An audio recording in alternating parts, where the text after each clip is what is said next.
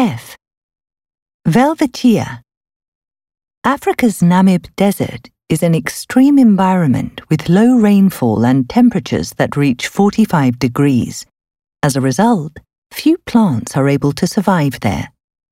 Incredibly, however, a plant called Welwitschia grows only in the Namib Desert. Welwitschia is actually a tree, but unlike other trees, it has only two leaves. These leaves become extremely long and also split, so it appears there are a large number of them. The leaves are also able to absorb moisture from fog, allowing the plant to survive where others cannot. Welwitschia's most amazing quality is its lifespan. Some of the plants have been dated back to about two millennia ago.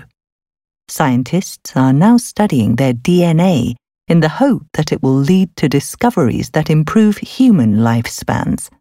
However, Welwitschia are threatened by humans.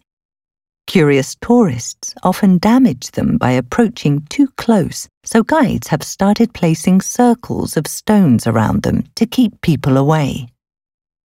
Questions. Number 23. What is one thing we learn about Welwitschia?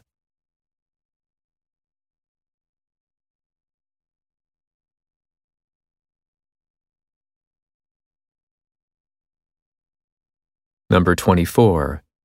What do scientists hope to learn from Welwitschia?